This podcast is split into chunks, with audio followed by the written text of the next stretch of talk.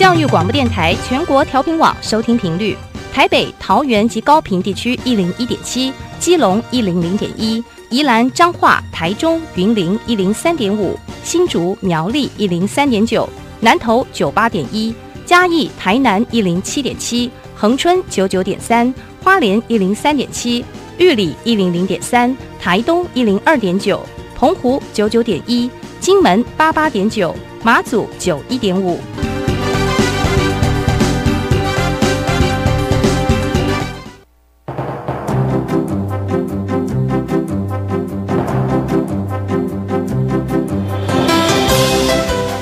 湾的教育要怎么做才能使孩子面对未来的社会呢？当我们期待孩子改变的同时，也期待教师的教学方法跟着改变，家长的观念也一起改变，一起携手协力同行。谢若楠老师带您探索自发互动共好的十二年国教新课程，听见台湾教育的改变。欢迎收听《国教协作向前行》。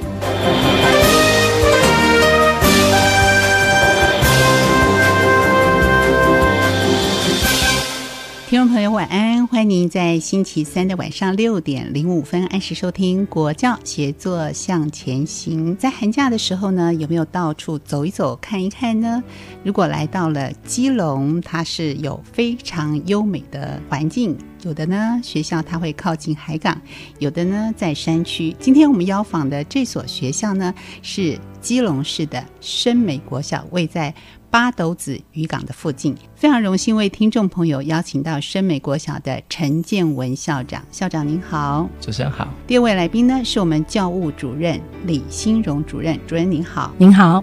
是我想啊，从我们最北端的学校来到我们的节目现场，我们先把这个地理环境和位置，我们让听众朋友了解一下哈。这个部分先请校长跟大家介绍一下深美国小。我们深美国小在基隆市的信义区。它是一个新兴的一个社区，嗯，它很靠近我们基隆的八斗子。所以其实我们学校到海边是距离不远的。学校在二十年前的时候创立，那当初在创立的时候，学校是以开放教育的理念来成立这所学校。所以，我们学校到现在都还保持着开放教育那个理念，就包含学校是没有围墙的，然后教室也是没有第四道墙，就是我们教室彼此之间，诶，孩子跟孩子之间上课的时候是彼此看得到的。然后我们有一个共同学群的概念，就是我们是以学群的概念在整个课程的运作。是，哎，听起来。很特别啊！学校没有围墙，就欢迎社区居民都呃能够随时到学校来。是是是，所以社区的居民也是我们课程的一部分啊。我们常常也把社区的居民当成是我们课程发展的很重要的资源。嗯，哇，这样子互相的一个结合。您觉得这样一个社区资源纳入到学校当中，或者是没有围墙这件事，硬体来说，跟我们现在十二年国教新课纲某些课程的特色，或者是我们要发展的一个方向，它会有一些些关联。性吗？我觉得包含没有围墙或教室没有第四道墙，其实某种程度对我们来说会觉得是，其实我们学习不一定要在教室里面，就是其实学习的范畴是很大的。嗯嗯，其实我们可以把。周边的一些环境资源、人力等等，都可以纳进来在我们的学习范围里面。当我们把这个隔阂打破之后，其实处处都是我们可以学习的一个好场域。所以，相信校长对于学校一定有很多的一个愿景或是期望。我们借着这个机会，让听众朋友来认识了解一下，好不好？我们深美国小的学校愿景是多元、合群、自主、卓越。那大概在这这四四个愿景的主轴之下，其实我们就规划了学校发展的一些主要的教育政策跟主要的教学的方向。大概就是主要这四个方向，嗯，那包含我们的自主课程。等下我们的主任可以跟大家分享一下，是我们的自主课程其实非常的精彩，就是我们的孩子可以从生活中去学习，可以去达到一些我们希望他达到的一些目标。嗯，那同同时我们透过一些分组讨论的方式，包括我们很多的目前我们大概好几个年级，我们的上课的桌子都不是一般。学校的一张一张桌子，我们都是以小组桌的方式，孩子会坐在小组桌共同去讨论，然后去共同去发想，然后对于老师有一些些的课程的规划，其实我们大家都是以以小组，然后同才之间互相学习的方式来去产生的。对，好，听起来呢充满了很多的创意哦，甚至没有围墙，没有第四面墙，然后课桌椅的方式，上课方式又不太一样。那细节的部分，我们是不是可以请主任来跟听众朋友说明一下？他在深美国小的课程特色的发展方向呢，主要是。以注重学生的个体适性发展为主。我们在学校的愿景当中，以多元合群、自主卓越，就是希望能够架构出孩子可以透过多元途径的一个学习，然后呢，透过合作。团体生活当中的一些工作，嗯，然后进而能够达到我们希望他的终身学习的自主学习者，以及就是能够。帮助自己在未来面对更加卓越的一些表现，所以整体的课程设计以学生为主。那最重要的就是我们的学校的特色课程是以自主学习课程为主。嗯，那在这六个年级当中，我们分别设立了不同的主题。以一年级来说是学习小玩家，嗯，二年级则是小小研究家，三年级是声美戏剧馆，嗯，四年级是真人博物馆，五年级是中破塞看世界。六年级是梦想实践家，这些不同的课程主题呢，其实都是串联他们在我们固定课程当中的学习的基本素养。以及我们在校定课程中提供他们展现的机会，来达到我们十二年国教核心素养的一个目标。哦，所以换句话说，它应该是一个跨领域的一个课程的设计安排。是我们举个例子好不好？因为我们刚刚听到小一到小六有不同的一个主题安排，比方说小学一年级的学习小玩家，那如果他要结合跨领域的话，是怎么样的实施方式呢？嗯，学习小玩家在我们的校定课程时间实施的时候，是孩子们透过不同的学习角。落发展自己的兴趣，那老师们会将领域课程当中，也就是我们固定课程当中各领域所学习的素材放在这些角落当中。比方说以语文角来说，老师可能会摆放大量的阅读的绘本，或者跟我们现行课程主题相关的这些课程的文学的资料，让孩子们可以自由的阅读。那在戏剧角的部分，可能他就可以针对课文中或绘本中试行的这些角色去做角色的扮演。那在艺术角。可能就可以有生活课程当中要进行探究的各项素材，让孩子们可以去做操作。所以孩子不只是在固定课程当中他去做了一些基本的学习之外，他在我们校定课程的这个学习小玩家的时间当中，他也会进行自主的学习。那透过这样子的部分呢，我们就让孩子可以把这些学习做一个横向的连接。那在我们下学期的时候，就会办理一个学习成果展，孩子们就可以在这个学习成果展的时候，把他在各个习小玩家角落的一个探索的经验做一个整理，向家长以及向对外向其他的同学做分享、做报告。所以上课的时候，他们并不是像我们印象中的会说：“哎，在一间教室里，然后排排坐，然后老师在课堂上这样讲课的方式，不是用这种方式来进行。”哦，不是，不是。我们的上课模式在我们校定课程时间的时候，孩子们其实是老师会给予他们呃选择自己到不同角落去做学习的一个方式，就是老师们会说。啊，现在是我们的呃学习小玩家时间，我们的自主时间。对，那你们可以去选择你喜欢的角落。嗯，每一个老师他所选择的方式可能不太一样。有的老师他们会透过班级当中先预选。然后做轮流呃方式来进行，有的老师呢是在这个时间让孩子们自由的到前面去，将自己的名牌放在某个角落当中，彼此之间啊，那这个角落本来有五个绿灯可以做选择，五个角落都满了，那就代表他必须要到另外一个角落去选择。啊，所以有人数的一个掌控掌控是，然后所以孩子看到这个地方哎已经亮红灯了，是，所以他到别的角落去。是。哦，这有自由的一个选择。是，所以他不。不以结束来算嘛？就是说，哎，我们这一节课几分钟来做这件操作？呃，原则上我们还是会以一节课为主。啊哈，嘿，就说一节课当中，我们希望孩子在同一个角落做探究。嗯，但是每个老师他在采取这个进行的模式上也可能稍有不同。嗯，有的老师可能半节课可以做一个弹性，但是多数老师是以一节课。那我们一节课的时间大部分是连续四十分钟，两堂课的时间。意思就是说，我们一个学习小玩家的这个自主时间，原则上是以两节课作为一个单位来进行。嗯，是。所以在同一个场域或空间里面，会是有好多位老师在进行当中。同一位老师，同一位老师，但是孩子会在不同的角落。哦，这样他都可以照顾得到吗？这很有趣。所以孩子是自主的、主动的在做探索和学习。是，老师是一个观察者的。角色吗？是引导者的角色吗？是。哦，我好像有一点点模拟出来这个样子了啊。所以刚才我们讲的是一年级的学习小玩家，那依序上来二三四五六年级也是用这样的方式。二三四五六各有不同。是在二年级的部分，小小研究家的区块，嗯它其实是做一年级的延伸，因为我们希望自主课程在每个年级都有不同的发展重点。在低年级，他必须学习选择。是以及喜欢学习，嗯因在低年级的部分，我们着重在动机的培养以及沉浸学习的这个目标。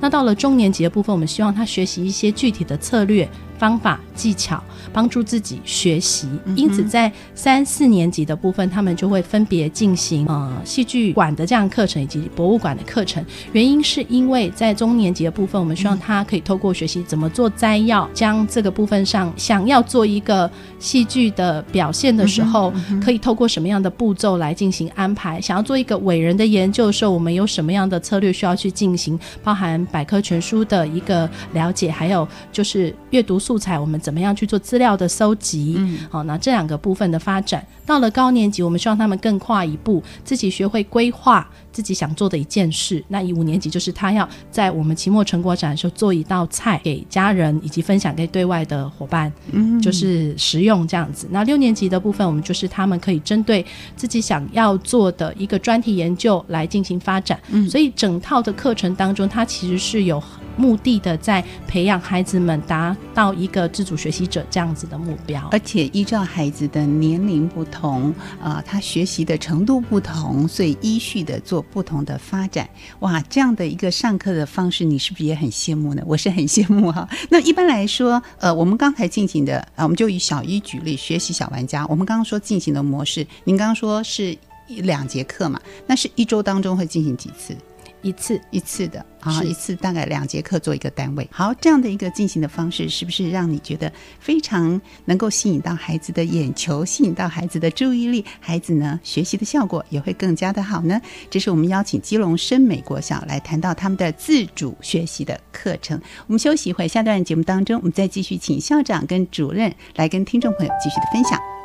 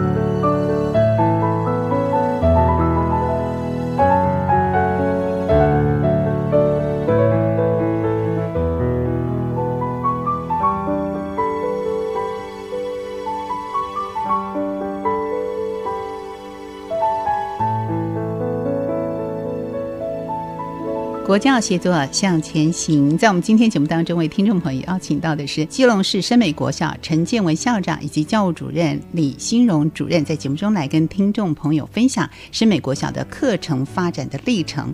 刚才我们听到的这个非常有特色的自主学习课程，相信听众朋友一定印象很深刻啊。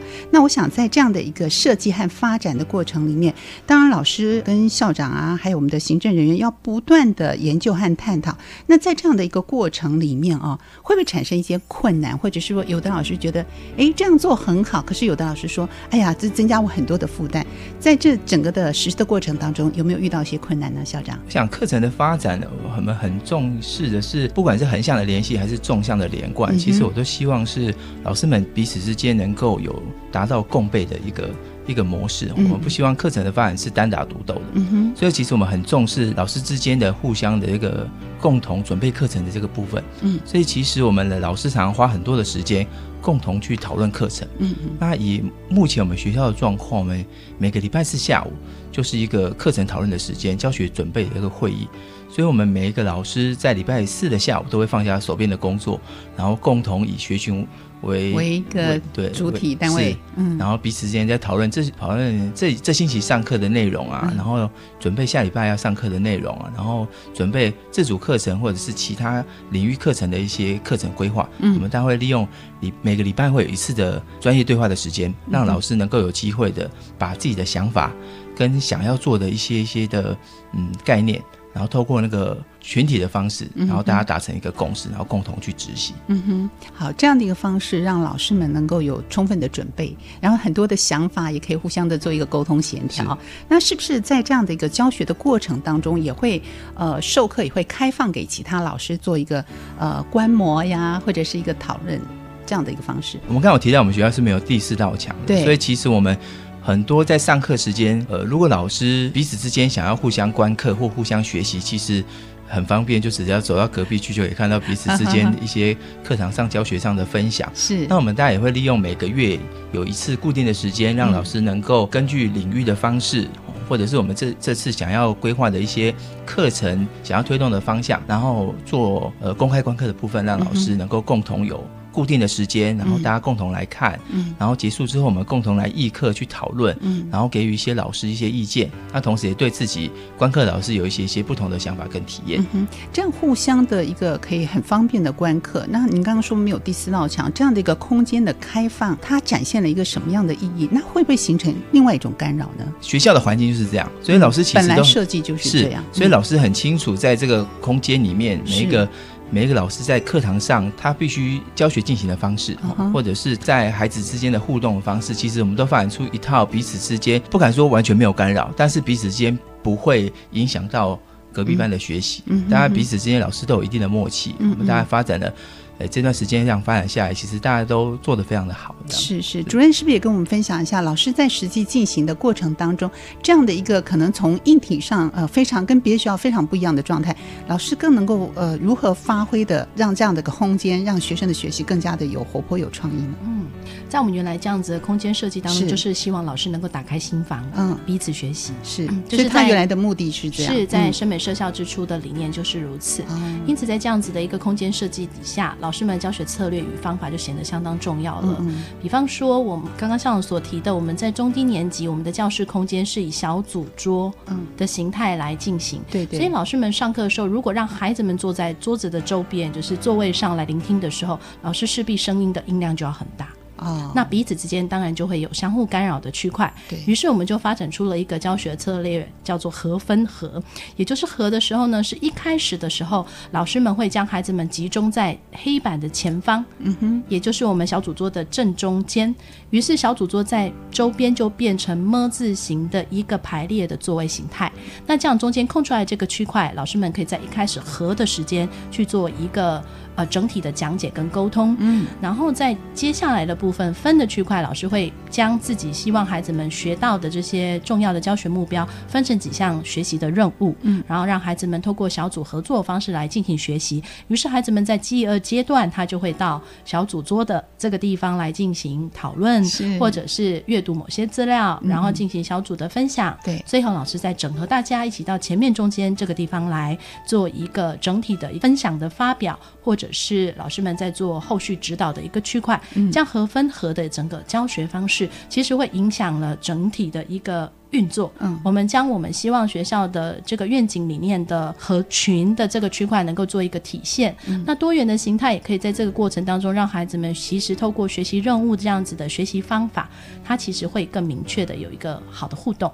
那在这样过程当中，彼此之间老师们就不需要很大声运用麦克风来讲授课程的一个部分。反之，我们让孩子有更多的机会可以去做发表以及分享，这样的一个方式，我们就可以体验到哦，原来它的设计是。有方便老师有这样的一个课程内容的安排，哎，我很好奇，同学们对这样的一个上课方式，他可能前面的课他不是这样上，然后到了这堂课，哎，是用这样的一个进行方式。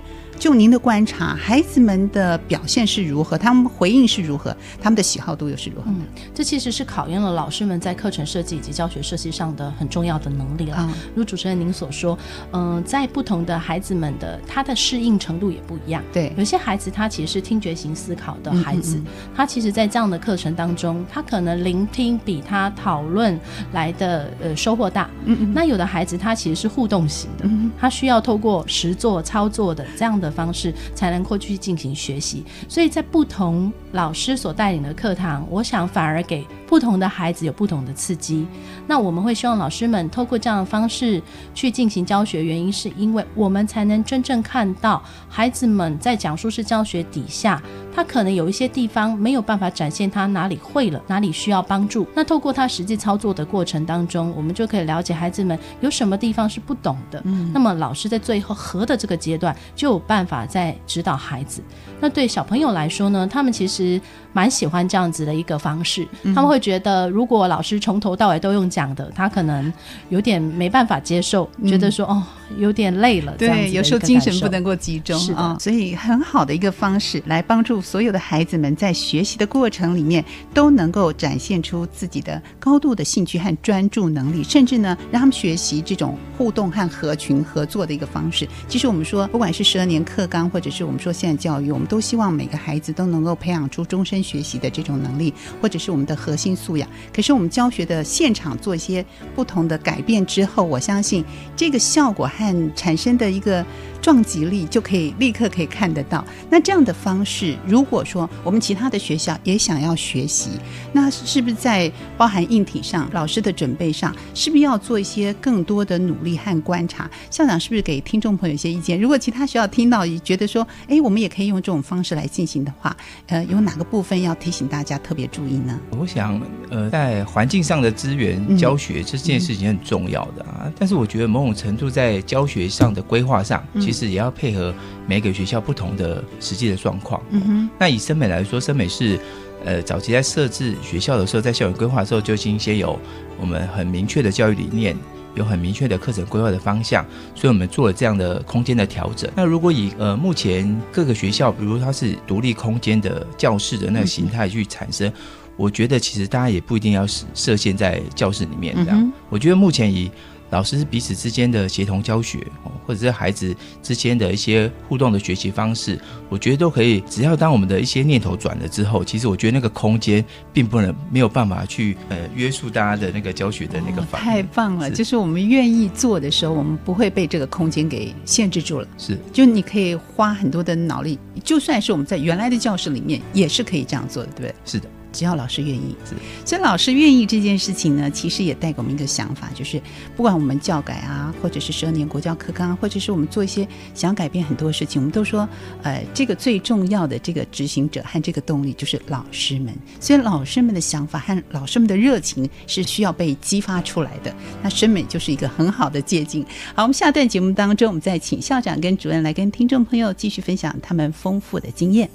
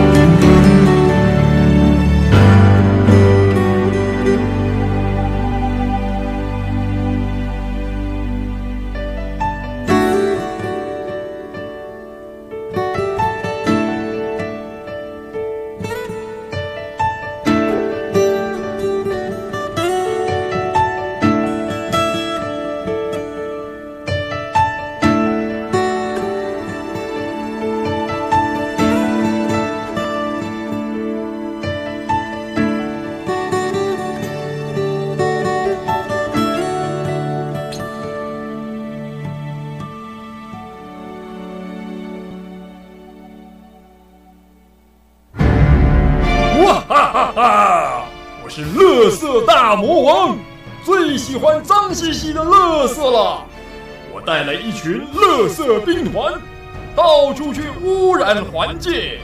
环境越脏，我们越爱。哈哈哈哈哈！我们要继续扩大乐色世界。我是住在台北市公园里的斯氏紫斑蝶，名字叫做小紫。我是个女生，但是你可别看我个子小小的，我的翅膀又轻又薄。在我们蝴蝶的世界里，想知道更多有趣的自然科学与环境保育的故事吗？请收听教育广播电台，每个星期一中午十二点半到一点，由燕柔姐姐主持的《生活科学小达人》节目。欢迎大朋友、小朋友一起来做个生活科学小达人。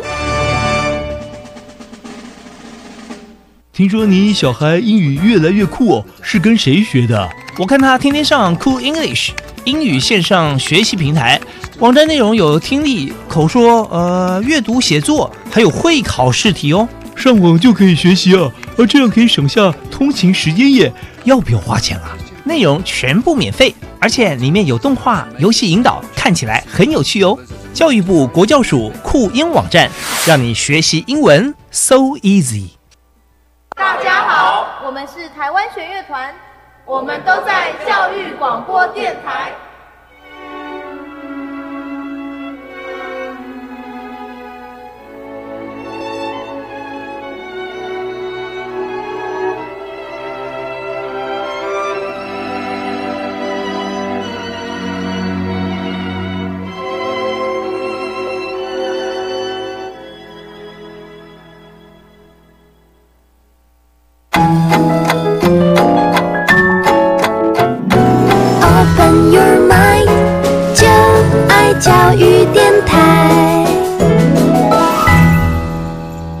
国协作向前行，在我们今天节目当中，特地跟听众朋友来谈到课程发展的历程。那么，课程核心小组他们的建立运作的方式，我们很荣幸能够邀请到基隆市深美国小的陈建文校长，还有教主任李新荣主任，在节目中来跟听众朋友分享啊，在深美国小进行了这么多年有特色的自主课程，呃，不管是空间上或者是实际的内容上，从小学一年级到六。年级规划了学习小玩家、小小研究家、深美的戏剧馆等等。我相信呢，每一个主题都能够帮助我们的孩子在学习上更加的主动、更加的积极，能够培养他们想要终身学习的这样的一个学习的精神。可是实际在执行上，我相信还是必须要有个核心的小组的运作来帮助所有的老师们。呃，针对这个部分，是不是校长先跟我们说明一下呢？我觉得面对我们现在教育的整个的趋势跟浪潮，我觉得每一个在学校老师都不能置身事外，所以我们在整个学校在核心小组的规划。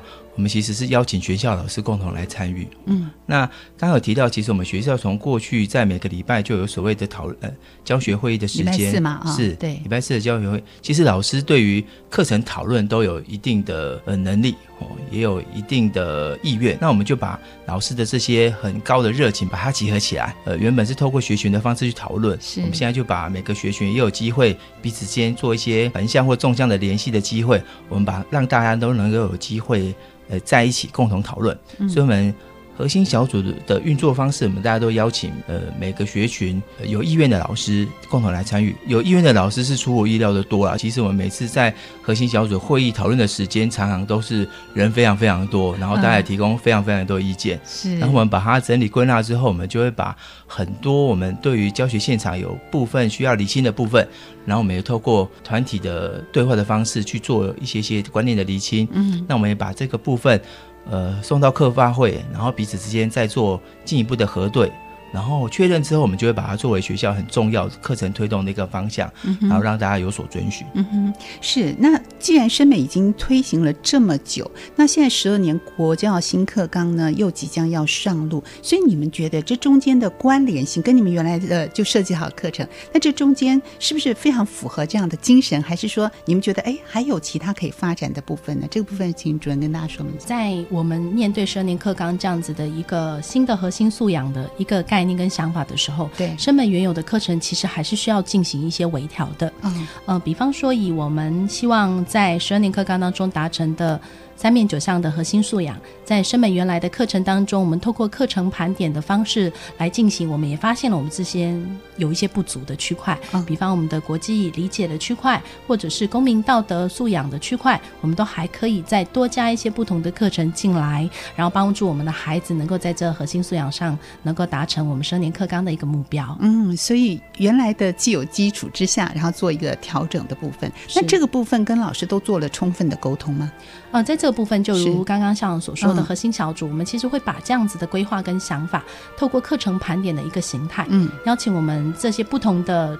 代表的对象包括我们的领域召集人，还有我们的学年的 leader。我们的学年 leader 就是一般学校所说的学年主任。嗯他们其实，在课程发展当中都占扮演非常重要的一些角色。那透过他们的对话跟了解，我们大概可以去核对我们在核心素养当中，学校已经具备的哪些呃基本的武力。我们常常说这是我们的课程武力。哎、那还需要再进一步做些什么呢？因此来对照我们自己学校本身，老师们希望的学生图像是什么样的模样来进行。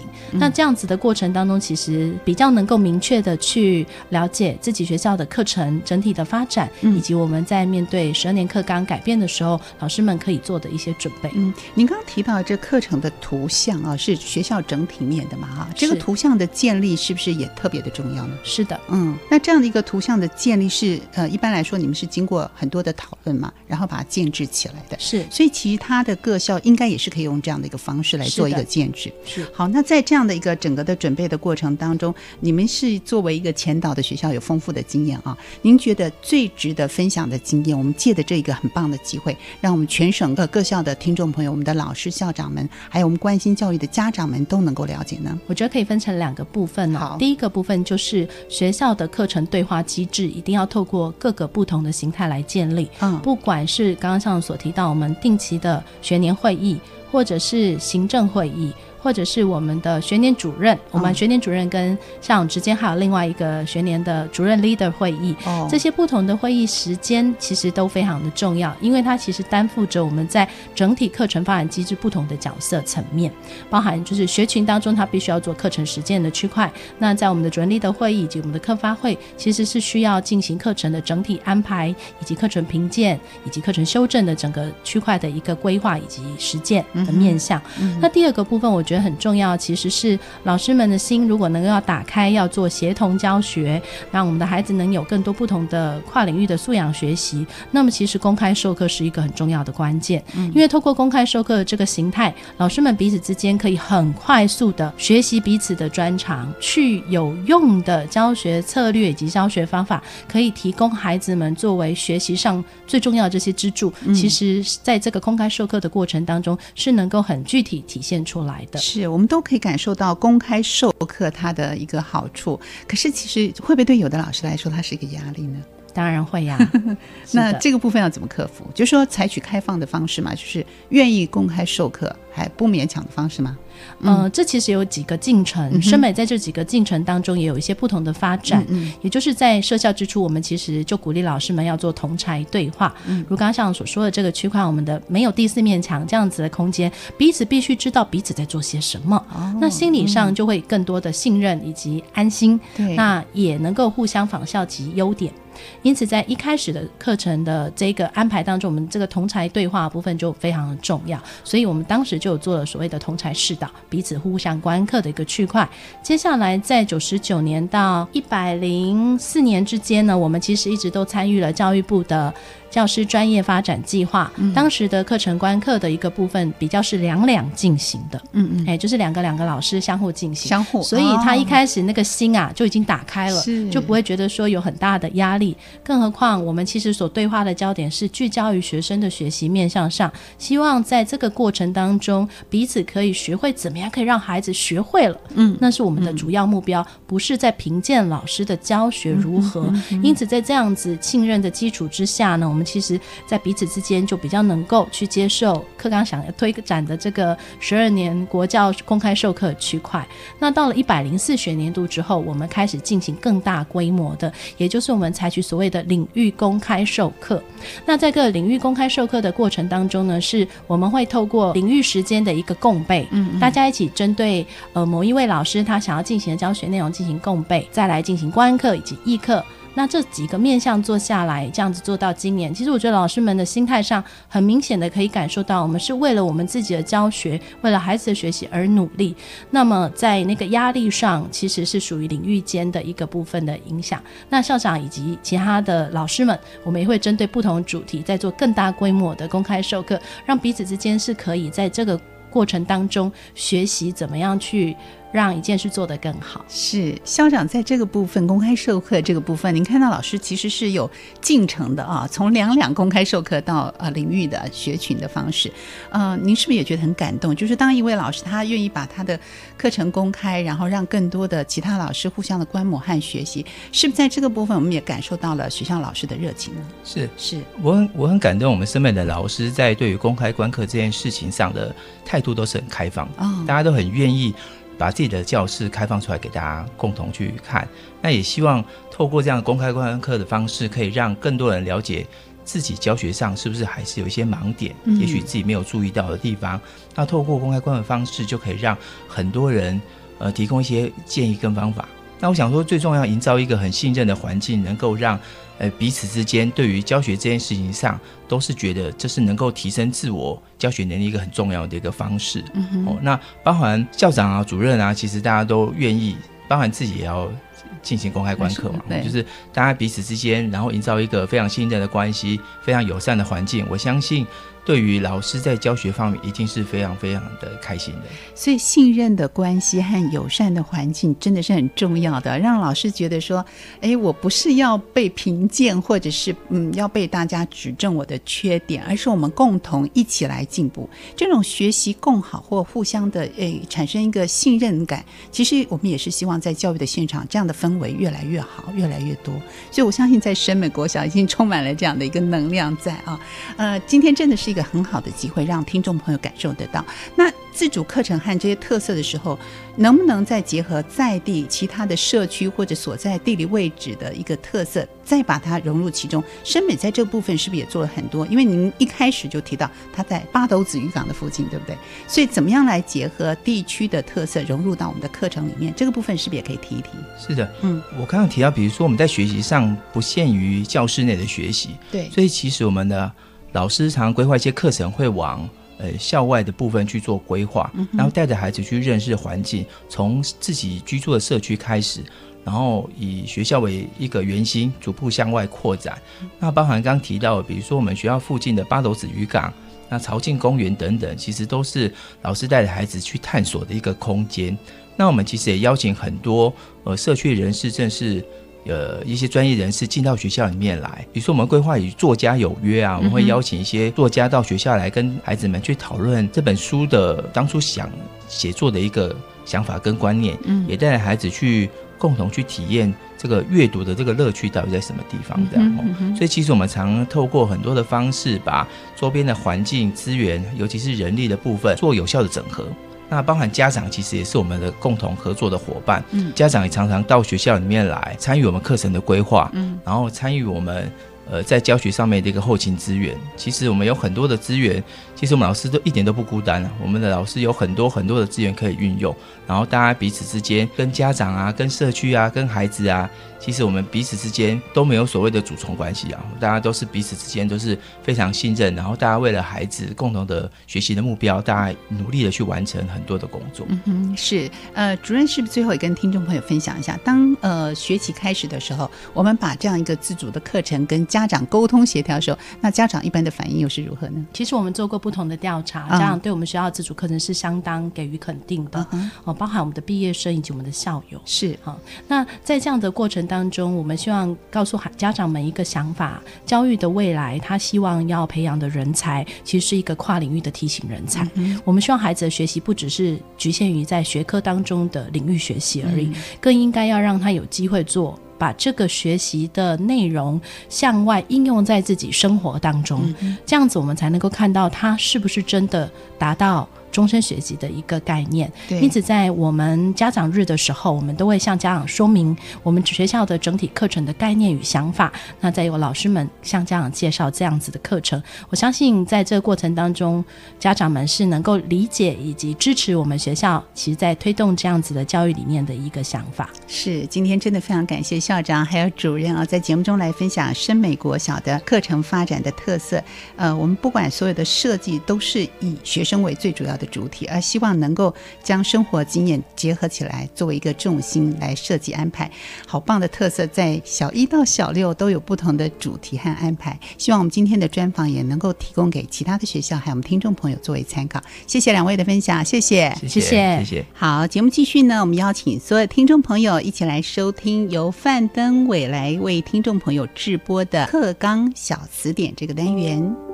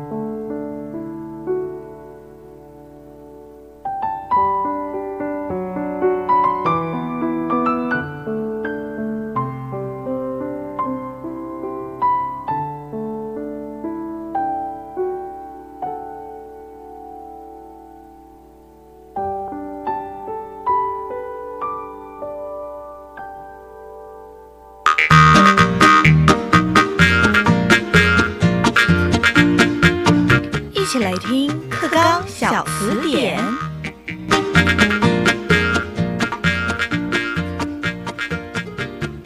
课纲小词典，大家翻字典，大家晚安，我是范登伟。今天课纲小词典呢，我们来告诉大家“自发互动共好”这三个名词是什么意思呢？前几个礼拜我们讲到了素养导向，包括它的核心素养跟课程要怎么样去教学生有这些素养内化成为自己的东西哦。那“自发互动共好”啊，其实是这十二年国家所打出的口号跟愿景，希望能借由这六字真言，期许学生在这个完整的教育阶段当中，能够培养这三种能力。那今天参与我们讨论的来宾，就是我们国教院课程及研究中心的主任洪永善主任。主任晚安，各位听众大家晚安。好，那么首先就要来问问看，主任“自发互动共好”这三个名词分别代表的意义是什么呢？是我们知道教育呢就是生长，那么生呢是生生不息的自发力量，嗯，长是绵绵不绝的。成长历程是学习，就是要能够保有学习者本身具有内在自发的力量。嗯，每个孩子其实从小就有源源不绝的好奇心去探索。嗯，那么到学校的整个学习历程当中，我们透过呢课程设计呢跟教学的实施，能够让这样自发的力量呢能够维持住。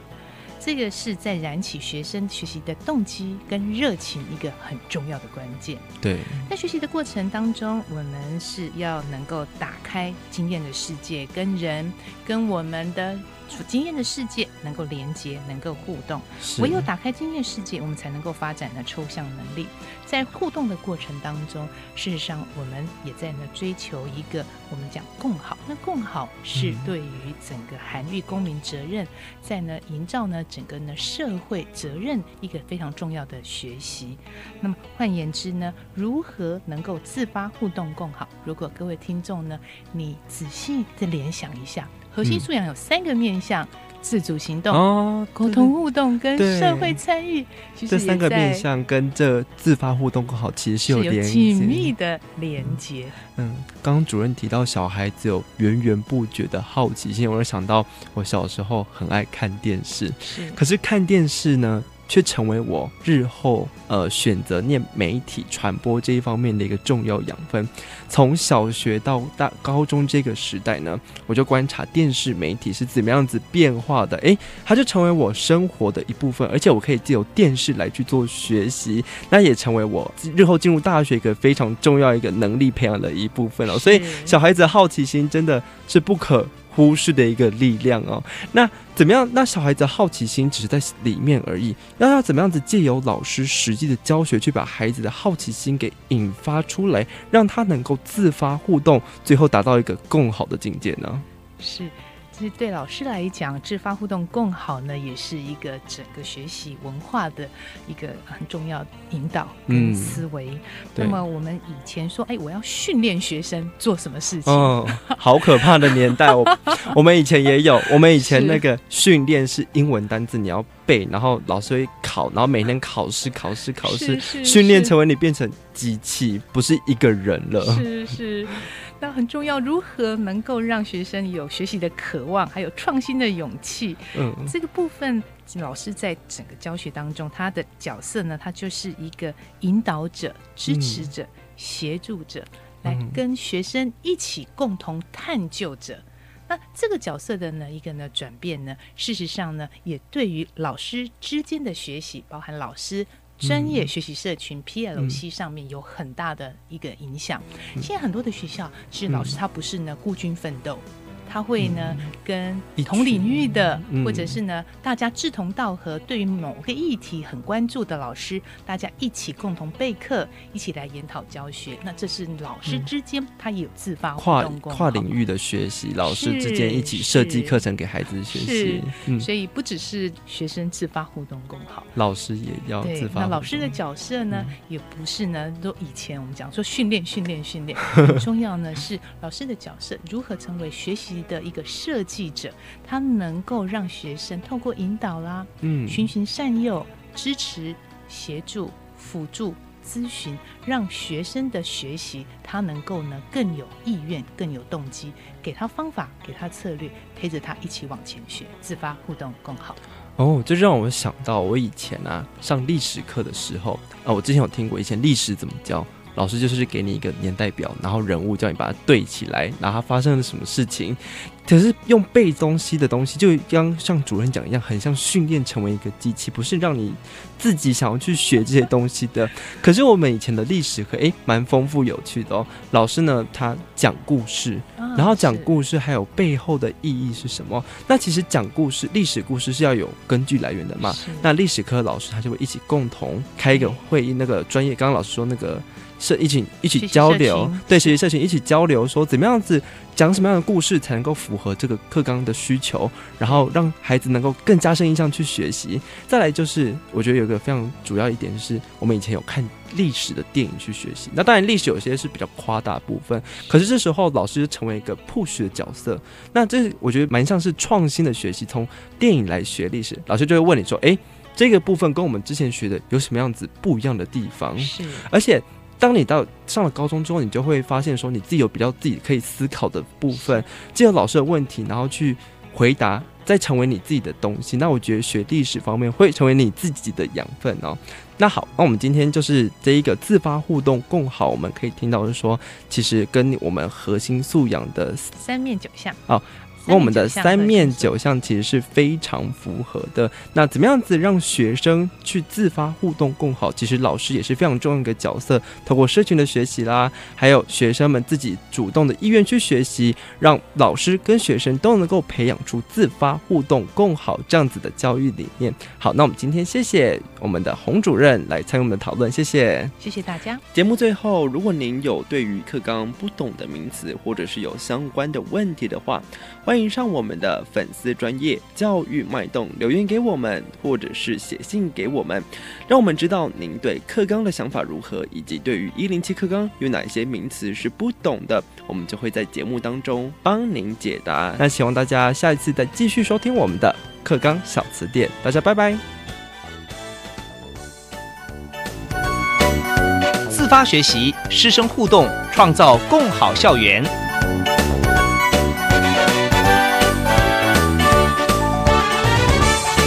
国教协作向前行节目由教育部提供。